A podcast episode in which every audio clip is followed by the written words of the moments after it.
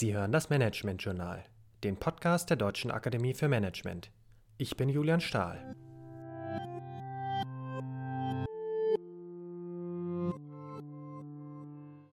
In den vergangenen neun Folgen dieser Reihe habe ich Ihnen unterschiedliche Themen, Ideen und Instrumente aus dem weiten Feld Management im digitalen Zeitalter vorgestellt.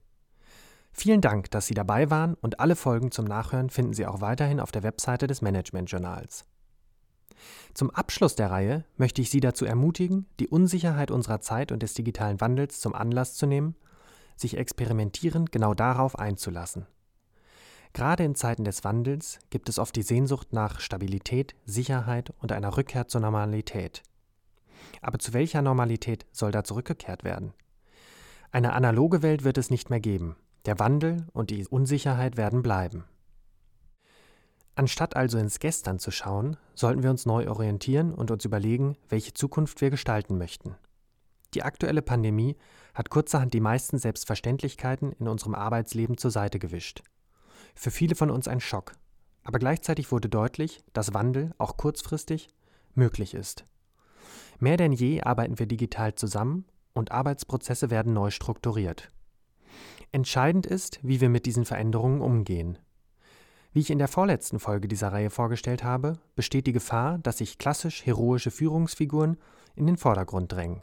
Die Bühne ist wie gemacht dafür, leichtfertig Orientierung und Handlungsfähigkeit zu versprechen. Natürlich kann schnelles und entschiedenes Handeln nötig sein, aber ebenso liegt die Vermutung nahe, dass die Motivation der alternativlosen Entscheidung eher darin begründet liegt, bestehende Machtstrukturen schnell wieder festzuzurren. Dabei ist jetzt der ideale Zeitpunkt innezuhalten und neue Orientierung zu suchen. Gemeinsam im Team. Welche Antworten können wir finden auf eine Welt im digitalen Wandel? Welches Selbstverständnis prägt die Zusammenarbeit? Welche Strukturen müssen flexibler werden? Wo braucht es höhere Geschwindigkeit?